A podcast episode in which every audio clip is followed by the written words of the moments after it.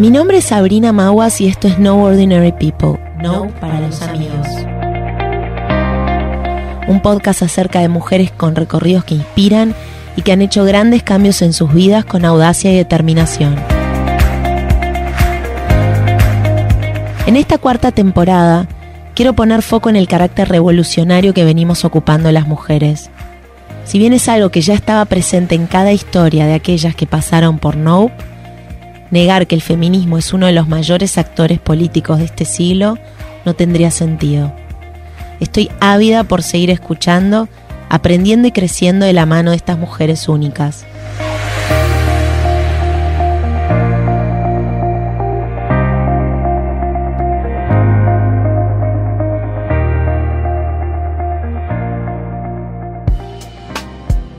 Hoy tengo el placer de hablar con Lourdes Galíndez. Con tan solo 24 años, Lourdes se autodenomina una comunicadora consciente y se dedica a darle voz tanto a las experiencias emocionales de la vida cotidiana como a los procesos profundos y a veces dolorosos que experimentamos a lo largo de la vida. Desde su plataforma de Instagram, donde es conocida como arroba babyvenus, sus casi 100.000 seguidores reciben cotidianamente videos y escritos que buscan explorar su humanidad junto a su espiritualidad. ¿Cómo andás, Lu? Muchas gracias por venir. Hola, Sabri, muchas gracias por invitarme. Estoy re contenta de estar acá. Es, la verdad es que yo estoy contenta y estoy como muy emocionada de que vos de una me dijiste voy, porque mm, sos tan joven que me sorprendió cuando una amiga me dijo, mira esta chica, como la sigo, es bárbara empecé a ver lo que vos hacías, que son bajadas como muy concretas, eh, espiritual, no sé si decirlo espiritual, decime vos, porque yo armé una, una, esta intro en base a lo que, a lo que vos haces, pero quiero que nos cuentes en realidad vos cómo vivís lo que haces, cómo empezó, si esto lo, vislumbraste desde chiquita, ¿qué, pasó? Ok, claro, ¿cómo, le, ¿cómo cuento lo que hago? A ver. Sí. Eh, yo considero que soy una persona muy, eh, muy profunda desde siempre. Siempre intenté entender lo que me pasaba. Toda la vida siento que llevé como mucho, no sé si es sufrimiento la palabra, pero mucha intensidad. Con cosas de adolescencia, preadolescencia, tipo un montón de cosas. Y, y bueno, cuando fui creciendo, fui tratando de escribir lo que me pasaba, me metí en el tarot, me metí en astrología, todo para entenderme más, ¿no? Entender mis procesos. Y, y empecé a escribir, pero nunca me encontraba, o sea, nunca sentí que encajaba dentro de lo espiritual, te voy a ser sincera. Por eso cuando escribí espiritual dije, no sé si es por ahí, la verdad. Es como más de, de cómo llevo la espiritualidad quizás a mi vida más humana, ¿no? Eh, y ahí empecé, bueno, con todos los videos, con los TikToks, a, a, comunicar lo que me pasaba, con chongos, con esto, con lo otro, con un twist ahí de amor propio, autoconocimiento, poder personal. Y ahí me encontré. No sé si respondí tu pregunta, pero... No, sí, o sea que fue un proceso totalmente autorreferencial. Claro. O sea, una búsqueda tuya por cuestiones, digamos, de angustias tuyas o, o, miedos, o no sé, contame vos qué fue. Sí. Lo empezaste a exteriorizar y ahí te diste cuenta que había un montón de gente a la que eso le resonaba. Claro.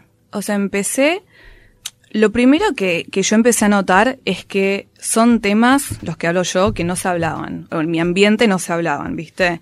Yo fui a un colegio de monjas católico en Recoleta y era como, no, no puedes hablar de tu depresión, de tu ansiedad, es como, no, no está bien visto eso. Y yo decía, ¿por qué? ¿Por qué nadie le da voz a esto? Y cuando yo me metí más en mis periodos oscuros, dije, qué loco que nadie hable de estas cosas como si era vergüenza, ¿no? Pero vos tenías como un diagnóstico o vos te sentías triste. No, yo estaba, o sea, me fui a ver, es larga mi vida. no, pero muy larga no puede ser, 24, 24 años, pero pasaron muchas cosas. Dale, contame. Eh, a los 18 me fui a ir a Estados Unidos, porque acá no encontraba como mi rumbo, no encajaba en, ningún, en ninguna facultad, me cambié de facultad cuatro veces, carrera, todo. Me fui a Estados Unidos. sola. sola con la idea de ser, no sé, periodista de moda. Y entre todo lo que pasó ahí, se me derrumbó por completo, no sé, crisis existencial, literalmente, y ahí es cuando me refugié en mí misma, dije, no sé qué es la vida, no sé qué estoy haciendo, no sé quién quiero ser, no sé lo que me está pasando, o sea, mucha como agonía, ¿viste? Como te contaba, no sé si soy yo, que soy muy intensa y dramática, pero era mucha agonía. Y dije, no puede ser que la gente no le dé voz a estos procesos. O si le dan voz, es como un lado muy delicado, ¿viste? De, tu luz y tu sombra y tu eso. Y es como que no, dale, yo quiero conocer a alguien como yo que esté pasando por lo mismo y me ayude y me dé una mano. Y bueno, como no la conocí, me convertí en esa persona, siento yo. Y... Ese es Baby Venus. Claro, esa es Baby Venus. Antes intentaba encajar en lo que era espiritual porque pensé que era la única forma de poder pertenecer al ambiente y tener una voz, ¿no? Y cuando descubrí TikTok en la cuarentena estando aburrida, ahí empecé a ser yo, comunicar lo que a mí me pasaba, pero desde, desde Lourdes, ¿no? Desde Baby. Y, y eso es lo, lo, que resonó, eso es lo que, lo que pegó. ¿Y cómo fue que empezaste a darte cuenta que, que eso, que estabas acompañada, ¿no? Por tanta gente, que resonaba en tanta gente, que vos antes te sentías completamente sola y en realidad era que por ahí estabas fuera de contexto ahí en esta escuela o, o los grupos a los que habías pertenecido. ¿O sentís que en realidad fuiste la voz de toda esa gente que estaba medio en silencio? Creo que fui esa voz. Te soy sincera, creo que sí, porque, porque como te digo, está, creo que ahora tampoco encuentro a alguien que con quien realmente me identifique yo, que, que me gusta transmitir esto, ¿no? Puedo ser una persona humana, salgo de joda con mis amigas y todo, pero también puedo indagar todos los días en lo que me pasa para yo estar bien, tipo una cosa no quita la otra, ¿no? No, claro.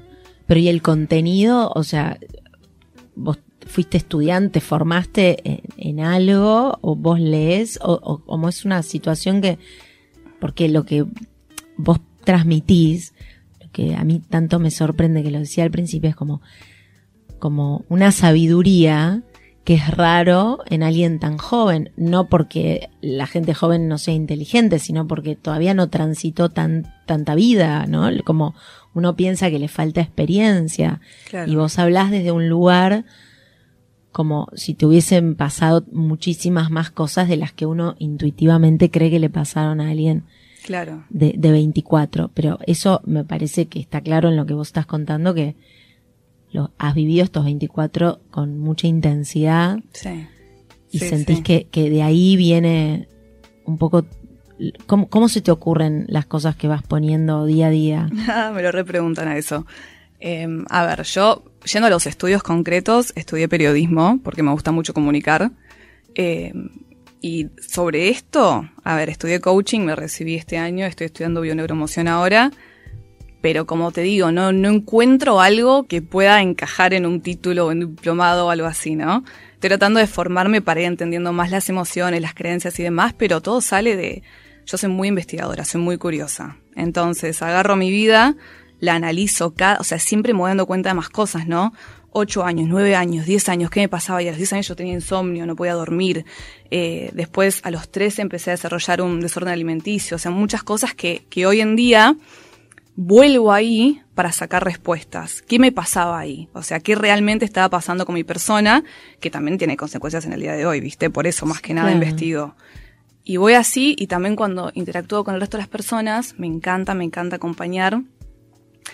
Ahí aprendo mucho, aprendo mucho de- de- del proceso del ser humano, me inspiro, resueno, porque al final del día somos todos espejos, y, y de ahí, de la vida misma saco la información, literalmente.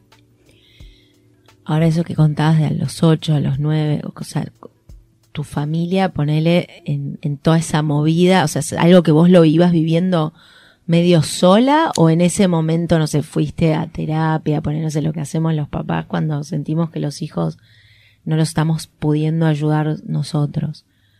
Sí, fui a terapia varias veces, Sí. creo que ya no sé cuántos psicólogos fui, pero era como más un proceso mío interno. Como también tenía una familia súper estructurada, súper fría, es como que no, no podía comunicar lo que me pasaba, ¿no?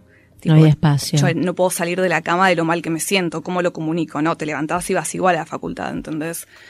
Y sí, ahí fue como, como también romper con la vergüenza familiar, ¿no? Tipo, ser la primera persona que dice, no, son mis procesos, me pasa a mí, eh, lo escribo, lo comunico, está por todos lados. No sé, últimamente mi papá me dijo, ¿en serio te pasan esas cosas que comunicas en YouTube? Yo le digo, sí, pa, pero está todo bien. tipo, estoy acá conmigo, no tenés que preocuparte por nada, tipo, yo me ocupo de mí misma. Como tratar de, de que no sea tabú, esa es la cosa. O por lo menos donde yo me movía, me muevo, es tabú todo el tema del amor propio, el autoconocimiento y eso, ¿no? Yo tengo 43 y cada vez más me admira ver toda la generación, digamos, de 20, que por suerte estoy muy rodeada de gente joven. Y eh, me parece admirable eh, justamente esto que estás diciendo vos, la capacidad de darte el espacio y de indagar y de conocer y de, y de tirar y derribar esas barreras de, no sé, de la vergüenza, de, vergüenza que es lo que uno cree en su cabeza, ¿no? Pero de asumir que le pasan cosas que teóricamente no le deberían pasar o de las que no se habla. Eh, vos sabés, o sea, la gente que estos casi 100.000 followers que tenés en Instagram y no sé cómo funciona lo de TikTok, o sea, vos sabés quiénes son estas personas que te siguen, son chicos de tu misma edad, son más chicos, la gente te escribe, cómo funciona como el feedback, porque está en vos tirás al mundo estos procesos internos tuyos, pero claramente está resonando en otro. Después, ¿qué haces con lo que vuelve? Hablando del público en sí, em, a ver, yo antes hacía sesiones de tarot y coaching y la mayoría de las personas que venían tenían como 18 años, 18 a 24, poner un poquito más. ¿Y qué querían saber? Y querían saber por qué me siento tan mal. Esa es la pregunta. ¿Por qué se sienten mal? Claro, y es lo que yo resueno tanto, que justamente hago todo lo que hago porque le quiero dar voz a esto. Tipo, no es normal sentirse mal. O sea, no, yo era mi norma por mucho tiempo, ¿no? Y dije, ¿qué está pasando acá? O sea, ¿cuál es la verdad acá? Y ahí es cuando empezó mi proceso de autoindagación.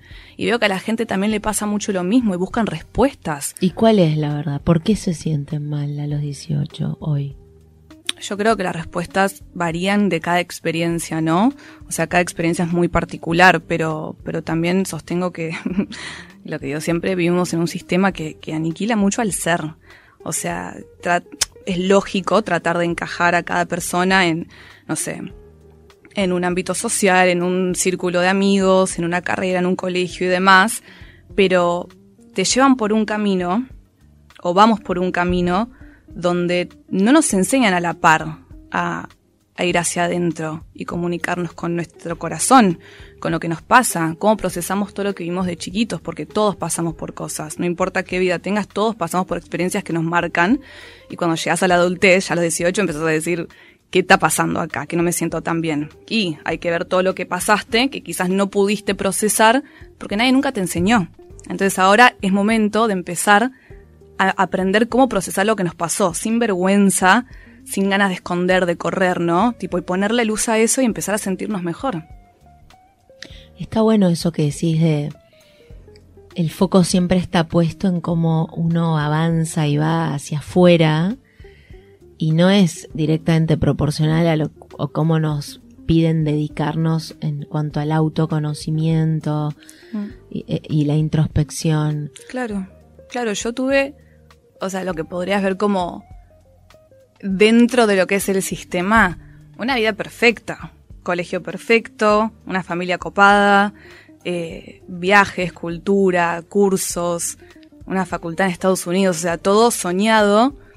Pero claro, ¿y qué pasa con mi vida interna? ¿No? ¿Qué pasa cuando, cuando estoy yo sola conmigo misma en, en mi cama llorando? No, no tengo herramientas ahí, nadie nunca me enseñó las herramientas me parece que hay que darle más luz a eso, ¿no? ¿Cuáles serían? Las herramientas. Uf, hay un montón. Primero, lo que yo siempre digo es la conciencia. Tipo, reconocer que hay algo debajo de lo que te pasa. Y hay que hacer espacio, hay que hacer tiempo y dedicación y paciencia para descubrir qué es eso que te pasa, ¿no? Mucho amor, mucha compasión, dejar de lado quizás las culpas, la vergüenza, los miedos que quizás tenemos incorporado ya como conciencia colectiva, ¿no? Y sí, para empezar a ponerle luz a lo que te pasa. Terapias, terapias son una gran herramienta. Eh, yo soy muy partidaria de los libros, o sea, cuando yo empecé a leer Yo Dispensa, cuando te contaba, cuando me, me quebré en Estados Unidos. ¿Cómo nadie nunca me enseñó esto, no? ¿Cómo nadie nunca me enseñó que tengo poder, que no estoy condenada a las cosas que me pasan, que puedo cambiar mi mente, que puedo cambiar mi vida? Y creo que es también darse cuenta de eso, ¿no? Y si puedo yo acompañar a las personas a que se den cuenta de eso, es un golazo. Es un golazo. ¿Cómo sería un, ejercicio diario de, con uno mismo para, para entender que uno puede crear un poco el, el mundo en el que quiere vivir? O por lo menos, yo creo que además de que uno tiene que tener el poder de decir como lo positivo y demás, hay como que frenar con lo negativo. Mm. ¿no? No sé, mi generación en particular creo que fue una generación de tanta autocrítica como, no sé, nuestros padres fueron como por ahí más sufridos y nos transmitían eh, esta culpa casi permanentemente por tener lo, lo, que podíamos tener, que entonces uno está todo el tiempo queriendo ser perfecto, perfecto, bueno, cada uno tiene como su propio parámetro, pero digo, nunca llegás. Eh, y esto es antes de, de, hablar y de que fuera la era de las redes sociales, o sea que no es culpa de las redes sociales en, en, el caso de mi generación, sino que ya venimos con esta cosa, bueno, no sos lo suficientemente bueno, esas notas no son las que te tendrías que estar sacando, ¿no? ¿Cómo hace uno para frenar? Porque hoy también eso está claro que, que es tu propio enemigo interno que te está ahí taladrando la cabeza y que realmente es lo que termina haciendo fallar. Mm. ¿Cómo hacemos con eso? O sea, yo me conformaría con dejar de, pensar cosas negativas. Ya ni te digo si empiezo a pensar positivo, sería como un golazo. Claro. No sé si, me, si soy capaz. Sí, sos capaz. sí, sos capaz. Hablando de los pensamientos negativos en sí, eh, no sé si ya mover muy en lo teórico, pero los pensamientos son como información que entra y sale del cerebro y como nosotros estamos tan automáticos en la vida, sin frenar a pensar, pensar bien desde el observador, qué pensamiento es verdad, cuál me sirve, cuál pertenece a mis papás y no es mío, ¿no? cuál es de, mi infancia.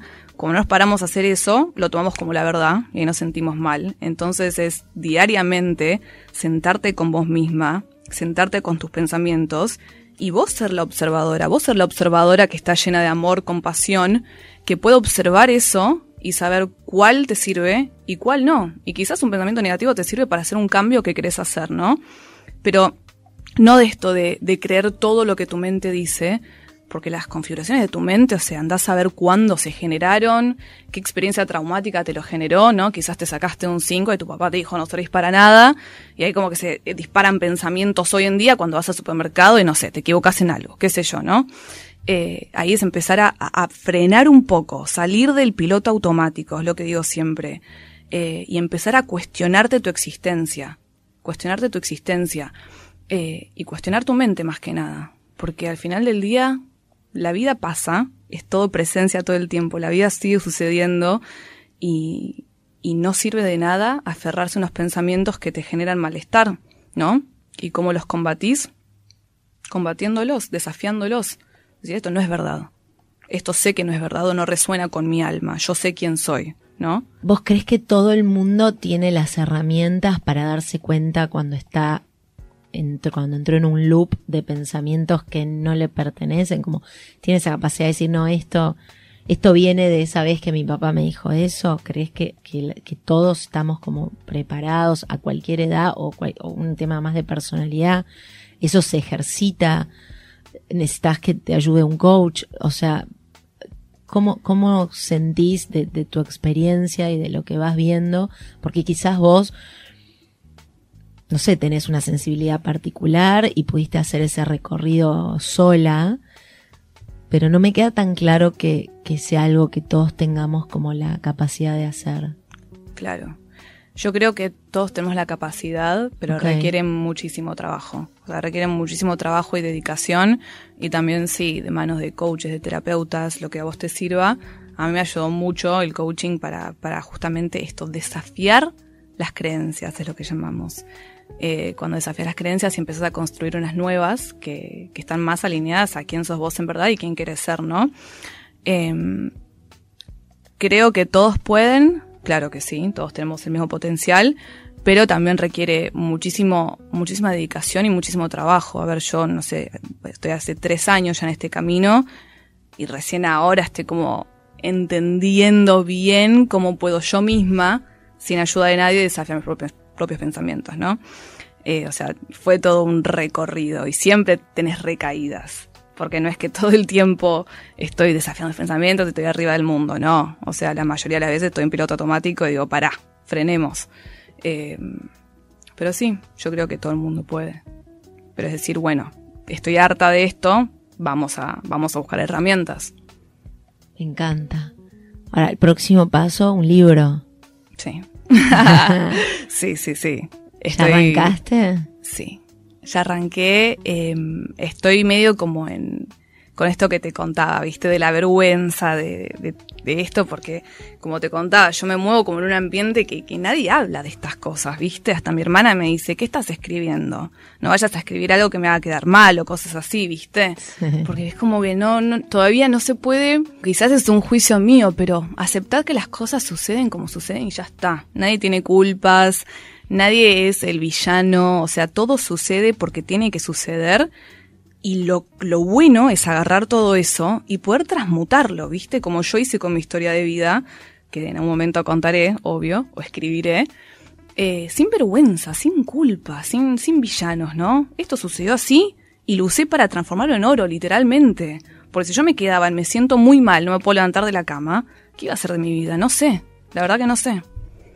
Ahora vos decís, a, a vos, vos sentís que te marcó tu, bueno, siempre fuiste sensible o hipersensible o captaste cosas que esas cosas te afectaban y te fueron afectando, pero después hubo algún hecho como traumático que hizo como que vos dijeras, espera, hasta acá llegué, o en realidad sentís, y, y, además en base a tu experiencia y a lo que después fuiste estudiando, que quizás no necesariamente tiene que haber como un hecho traumático desencadenante, sino que en mayor o menor medida todos tenemos, como decías antes, ¿no? Como, bueno, pequeñas situaciones que nos fueron como marcando y que hay que ir derribando para lograr ser el que uno quiere ser o, el que resuena realmente con, con el deseo y, equilibrio, no sé. No quiero poner palabras en tu boca porque... No, tranqui, sí. De, corregime vos.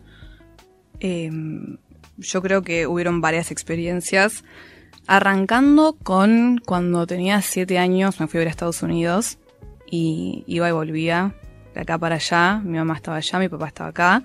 Entonces fueron hechos pequeños que hoy me doy cuenta que me marcaron, como no sé, odiaba que acá me tengan pena por no tener una mamá presente, odiaba que allá me tuvieran pena por mi papá, ¿no? Esto de sentirme una extraña en todo lugar, creo que, lo, que es lo que más me marcó. Y cuando me fui diciendo más adolescente, trataba de quizás forzarme a encajar dentro de, una sociedad o un ambiente que no encajaba justamente por esto, ¿no? Por ser tan sensible, por tener una historia medio rara, por, por qué sé yo, me considero un poquito, un poquito rara. Y es como que siempre había un choque, ¿no? Y eso un día me llevó, o sea, cuando sos adolescente te tomás todo como, como la verdad irreal y fin del mundo. Y a mí me pasó un poco eso también. Y fue un día que dije, o sea, yo no puedo más así, no sé cuánto, 19 años tenía. No puedo más así, o sea, no, no, no me siento bien, no me siento bien acá, no me siento bien con esta gente.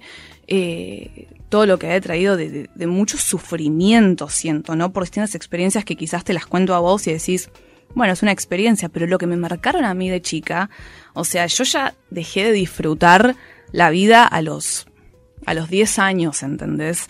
Yo me acuerdo tener no sé, de los 15 a los 20, ir de compras con mi mamá y sentir que no era merecedora de nada, me agarraba culpa. Yo no entendía por qué, tenía culpa de vivir, me daba culpa vivir y estar bien. Todo eso, que seguramente fueron secuelas de cosas que vi cuando era chica, lo fui arrastrando y una no puede vivir así, tipo, yo no puedo vivir así en un ambiente social y además caretearla que está todo bien eso desencadena por algún lado, ¿viste?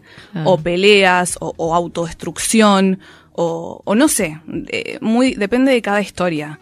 Entonces ahí fue como estirarlo al punto, al malestar, que no daba más, autodestrucción, destrucción de todo, amistades, eh, parejas, todo, y decir, hay algo mal acá.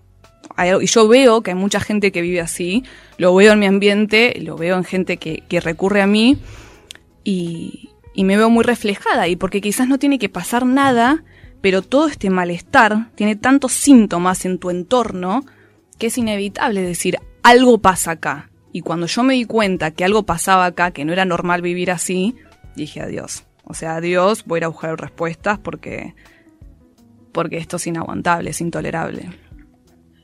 La verdad que es, es fantástico. Lo que admiro es esta capacidad de autogestión es una autogestión. Es una autogestión. ¿Tu hermana es más grande o más chica? Mi hermana es más grande. ¿Son ustedes dos nada más? Somos nosotras dos, sí. Y ella es toda estructurada, como, viste, siguiendo los pasitos. Es como lo opuesto a mí, viste. Entonces hay como medio un choque ahí. Eh, de por qué vos sos tan como, no te da vergüenza ser así, no te da vergüenza preguntarle a mamá qué pasó en ese momento que ahora estás así. No, no me da vergüenza, hay que hacerlo, también por el clan familiar, para que todos se suelten un poco y empecemos a compartir nuestros corazones, porque si no vamos a tener generaciones y generaciones de gente tan rígida que sufre en silencio. No está bueno eso, no está bueno eso. Sin duda, me parece que hay que ver si tu hermana es tan ordenada y rígida, sin duda vos la estás la vas a terminar ayudando, no me queda no me queda ninguna duda, porque son esas cosas que no se dicen y que no se preguntan y que no se revisan, que además después uno crea como imaginarios en su cabeza que son en general mucho peores que la realidad misma. Exacto. Exacto. Creo que cuando vas reprimiendo te vas creando una fantasía en la cabeza que, que justamente se crea porque no le das luz, no le das voz. Gracias, Lourdes. Me parece un placer enorme haberte conocido y lo que estás haciendo. ¿El libro va a ser autorreferencial o va a ser un libro más de autoayuda, entre comillas, como para los demás? Creo que va a ser... No sé. Buena pregunta. Me gustaría un poco de las dos cosas, la verdad porque siento que no puedo, no puedo seguir sin primero contar mi historia, decir, bueno, pongo sobre la mesa, pero también me gustaría tener un par de tips para esto, ¿no? Para, para motivar a la gente a decir, basta, loco, me quiero sentir bien, dale. Tuvieses que decir el número uno tip de la persona que escuchó el podcast y dice, me resuena, o a mi hija le pasa, o a mí me pasa, o yo me sentí así. Hay un ejercicio que uno puede hacer cotidianamente que sentís que es un pequeño paso hacia el cambio? A mí me gusta un ejercicio siempre de levantarme y poner una intención en el día, porque si me levanto sin una intención, es como no, no me levanto vibrando con el corazón en llamas, ¿viste? Como que estoy ahí caminando como un zombie. Y al final del día escribir tres cosas positivas que me pasaron en el día. Parece muy, muy simple, pero te das cuenta, ah, pará, che, no estaba tan mal mi día. Todo tan bueno, sí. Algo así. A las y después tengo más prácticas que, bueno, quizás son un poco más profundas, como desafiar mis pensamientos y demás, pero, pero a la mañana intención y a la tarde tres cosas positivas ya genera como, como un, cambio copado. La intención la tenés que escribir, la pensás, la decís en voz alta, da igual. Yo la pienso. Idealmente estaría bueno tener un cuadernito o algo así, pero la pienso y ya, yo ya sé que hoy tengo esta intención, entonces voy a vivir de acuerdo a eso. ¿Y es algo como muy genérico o tiene algo muy concreto, no sé, lograr terminar el trámite? Claro, puede ser algo así, lo que a vos te motive lo que vos necesites, ¿viste? Yo quizás me despierto un poco triste, bueno, mi intención de hoy es ser compasiva conmigo a lo largo del día mientras hago mis cosas, sin castigarme. Esa es mi intención, o también puede ser hacer esa transferencia que estoy pateando hace dos semanas lo que a vos te sirva, lo que vos, lo que vos estés sintiendo, sí. Me encanta, lo voy a probar. Está bueno. Está bueno, te cambia la vida. Te cambia la vida porque empezás a vivir con propósito. Y empezás a ser más consciente de cada día, ¿no? Porque... Exacto. Exacto, sí. Se nos pasa, sino muy... Eso, sin, sin registro. Esa es la idea que yo quiero transmitir siempre, el el reconocer la vida que tenemos y la oportunidad que tenemos todos los días de crear algo nuevo para nosotros. Porque como te dije antes, la vida pasa, la vida en un momento termina. O sea, es una locura. Yo leo un montón de libros de, de mediums y terapeutas que trabajan con vidas pasadas y cuando se comunican con todas estas almas que ya cumplieron su vida, dijeron, si alguien me hubiese dicho que realmente terminaba esto, no lo hubiese pasado tan mal, hubiese disfrutado más. Entonces está bueno levantarse todos los días y decir, wow, o sea, tengo esta oportunidad hoy, voy a sacarle el jugo, voy a sacarle el jugo y si la estoy pasando mal, voy a hacer lo que yo pueda hoy para lidiar con eso, para trabajar con eso y empezar de a poco a vivir una vida que merezco. Eso es lo que yo quiero transmitir. Lo estás logrando, sin duda. Me alegro, me alegro y espero poder seguir haciéndolo. Gracias, Lourdes. Gracias, Sabri, me encantó venir. Gracias. A mí me encantó que estés. Si te gustó el episodio de hoy, por favor suscríbete en Apple Podcast o Spotify o en donde sea que escuches tus podcasts. No te olvides de calificarnos y, por qué no, hacer un review. Soy Sabrina Maguas y estuviste escuchando No Ordinary People.